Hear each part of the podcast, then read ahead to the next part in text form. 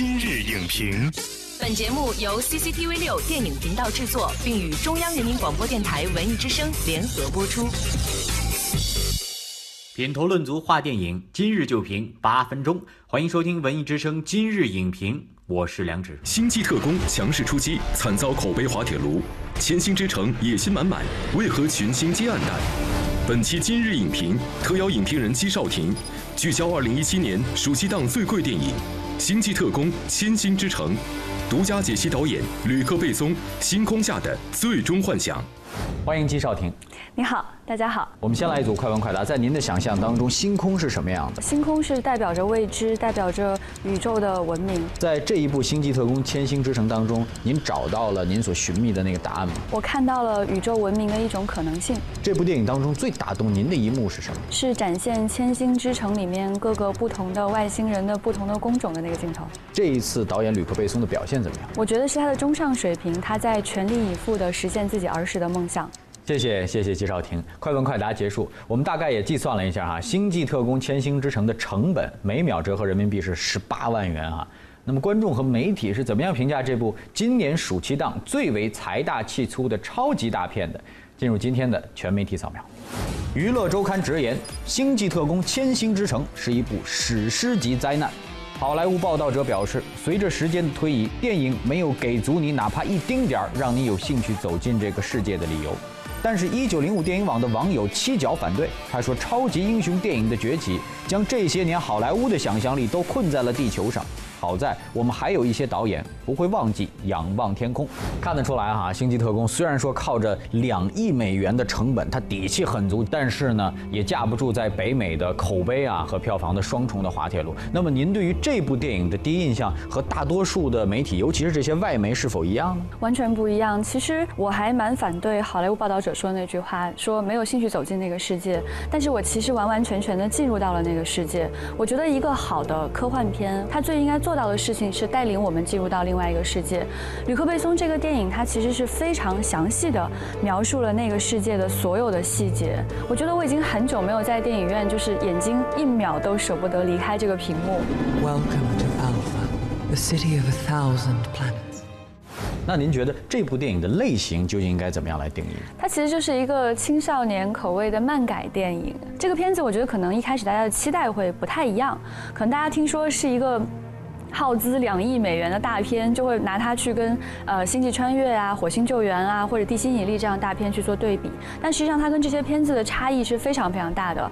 这些大片是非常科技感的，但是对于《千星之城》来说，它实际上其实你能看到很多奇幻元素跟科幻元素的一个融合，而且它的口味非常的复古，就是那个年代他的小的时候看到的一部漫画这样的对未来星空的一个想象，对未来外星人的一个想象。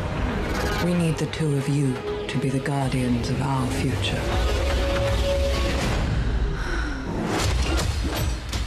实际上，我们提到了吕克·贝松导演，就没有办法去绕过《第五元素》这个片子啊。这次呢，也有人把《千星之城》看作是二十年之后《第五元素》的高清加强版。您在这个《千星之城》当中哈，找到了哪些当年的《第五元素》的影子？首先，第一，你会觉得它的色彩都非常非常的强烈，而且你能在这两个影片里面，就是他对这个世界的世界观，实际上就是奇幻和科幻融合在一起的。还有这个影片里面，我觉得他对视觉的这种描述是我很喜欢的，他就是把。不同时代的元素，不同国家的文化风格，全部融合在一起。你在《攻壳机动队》、在《银翼杀手》、在这部影片、在《第五元素》里面都可以看到这样的风格。然而不得不说的是，哈，两部电影呢相隔了二十年，《第五元素》的特效镜头是一百八十个，《千星之城》是两千七百个。在这样的情况下，我们却觉得这个当年看《第五元素》的时候，这个时代的超前性很强，那种科幻感是前所未见的。但是《千星之城》好像就没有达到那个时候第五元素带给我们的那种震撼和那种超前的那种体验。您觉得是什么样的原因哈，让我们的想象力好像有点停留在了视觉的层面上？呃，我其实觉得大家视觉的背后其实是还是有很多东西想要去呈现的。但我能够理解现在的观众对于视觉大片已经见怪不怪了。所以口味肯定确实会越来越刁，而且我们的世界观是逐渐形成的。坦白说，我自己觉得最颠覆我世界观的肯定是像，呃，《黑客帝国》这样的电影。但是现在如果想再要有一个科幻片去彻底颠覆我的世界观，已经是非常难做到的一件事情。但在今天，吕克贝松想要给我们的，其实是他童年时候的幻想。我认为他并没有想要寻求特别大的突破。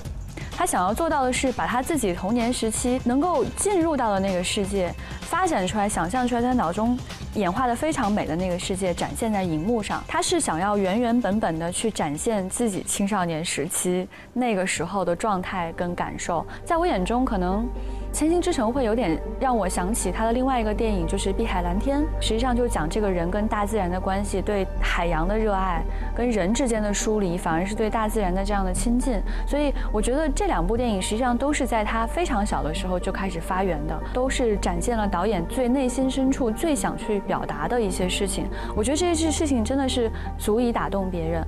我认为，其实，在他的这个非常绝美的、非常美的画面之下，真的不仅仅是烧。钱，真的不仅仅是一些饱和的色彩、炫美的画面，他想要呈现的是一个小孩的那种小时候的丰富的、无尽的想象力。When I was working on the Fifth Element with Mézières, the main designer from Valerian, he was the one saying, "Why you don't do Valerian? Why you do this Fifth Element thing?"《天鹰之城》在国内也已经上映了哈，您觉得作为观众应该抱有怎么样的期待，才能真正的去享受这一部今夏最贵的视觉大片，而不是只停留在特效层面的奇观呢？我觉得观众最好的做法是把自己变成一个孩子，重新去想象自己在十岁、十五岁的时候是什么样的一个心态，想去一个什么样的世界，想到哪个星球去，想认识什么样的外星人，想要经历什么样的冒险。想不想看到你从来没有见过的世界？